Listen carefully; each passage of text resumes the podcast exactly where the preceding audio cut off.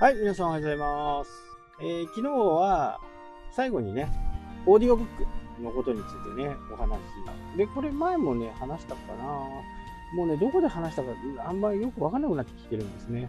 で、最近、あのー本をね、買うのも、ほとんど電子版かな。多分、確率で言ったら90%ぐらいはね、電子版にしています。まあ、いつでもどこでもね、パッパッと見れるっていう iPhone でも見れるし、iPad でも見れるしっていうね、その辺の機動性はやっぱり、えーすごくいいんで、で、iPad とね、すごく相性が良くって、なんか、こう、その時、心に刺さるようなね、えー言葉が出ていれば、そこにね、えーマークアップをしたり、文字を入れたりすることができるんでね。で、それを保存しておく。あとは、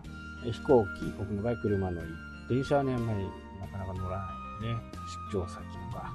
そういうところで、昔のね、小説をき、ね、読まないで聞いてみたり。昔の本をね。なんかやっぱり小難しい本って、やっぱり読むとね、眠たくなるんですけどね。まあ BGM のように聞いていると、自分がこう、お、な、な、な、そこちょっと気になるなっていうところを止めることができるんですね。止めることができて、で、またメモを起こして、みたいな。iPad って、僕もね、初めの頃から買ってるんですけど、途中ね、なんか使い勝手に迷ったの。で、途中から買わなく、一旦買わなくなって、で、またいろんな機能が出てきてね、えーまた買うようになって、あ、まあ iPad Pro になってね、相当こう、守備範囲がね、大きくしたね。iPad Pro を買ったことで、もうパソコンを持ち歩かなか、持ち歩くことがなくなったっていうところがね、非常に私としてはね、メリット。あの、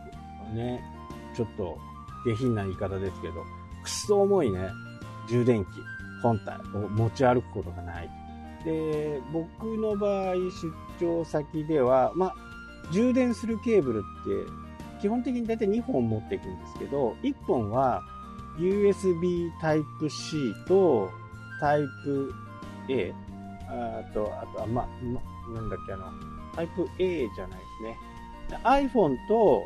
普通の、こう、モバイル系の、あれ、なんていうの？ど忘れしたよ。と、ライトニング。これ、3つがね、一緒になったコードを持ち歩いてるんですね。で、これを持ち歩くと、タイプ C とかのね、充電器、充電もできるんで、まず、今まで持っていたものと変わらないんですよね。iPhone の充電器と、この充電コード。あと、モバイルバッテリー。これはね、非常にこう、私にとってね、大きいね。やっぱ重いんですよね。本当にね、やっぱり重いっていうのは、何でもダメですよね。何でもダメ。ほんと疲れちゃうしね。で、飛行機に乗るような出張だと、ヘッドホンがね、でかいのを持っていくんで、結構内容量もかさばるというのがあるんで、最近はね、もう2泊3日だったら、バックパックをね、えー担いで、それで全部済ましちゃうみたいなね、えー感じになっていますね。ほんとね、iPad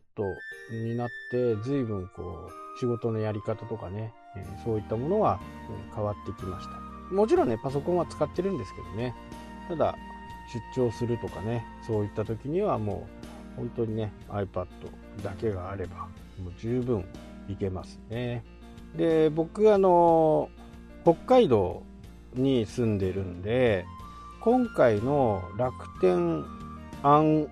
リミットっていうのの恩恵はね、ないんですけど、あれを申し込みました。あれって2980円で東京の人だと、容量無制限なんですね。もう無制限。で、電話も特定のアプリを使えば、電話もかけ放題。プラス、ショートメール、ショート SMS も送受信無料。まあ、送信は無料なんで、受信が無料と。2980円でね、えーそれを楽天が出しましたね。で、北海道は、その、すべて無料のところに入ってないんですけど、そういう人たちは何を使うかっていうと、au のね、回線を借りて、それはね、定量なんですよ。2ギガまでっていうね、縛りはあるんですけど、まあ、とりあえずね、試してみようかな、試してみたいなっていうふうにね、えー、思って、申し込みをね、楽天市場からして、その SIM が4月の8日届くのかな。ちょうどね、東京に行くチャンスもあるんで、その時にはね、その恩恵をちょっと受けて、どのくらい早いのかというのをできるしね、体験できるし、と思ってますね。で、一番大きなところが、ある一定の大きな都市しか通信ができ、えー、モバイルデータが使えないんで、1年間は無料なんですよ。2980円が無料で3万6000円ぐらいなのかな。で、事務手数料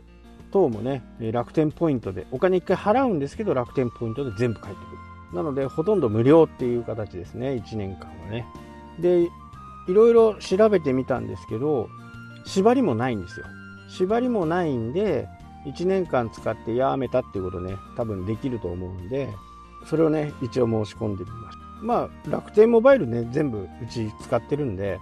札幌が早くできればね、多分、まあ、オリンピックどうなるか正直わかんないですけど、オリンピックまでにはね、え、札幌市内には、その回線がね、入ってくるのかなっていう風に。そうなるとね、電話もタダだしね、今まで10分までなんでね、なんだかんだって言ってね、10分以上話す時がね、ちょいちょいあるんですけど、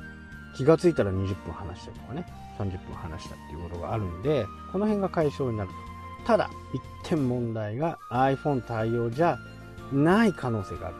と。なので、Android のスマホね、SIM フリーのスマホを1台ちょっと中古でね、買って、それで試してみようかなっていうふうにね。まあ、いずれ iPhone にも対応になるんでしょうけどね。それと、新しく申し込む人、4月の8日以前に申し込む人の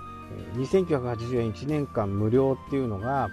新規の回線、だから新しく電話番号を作る場合だけなんですね。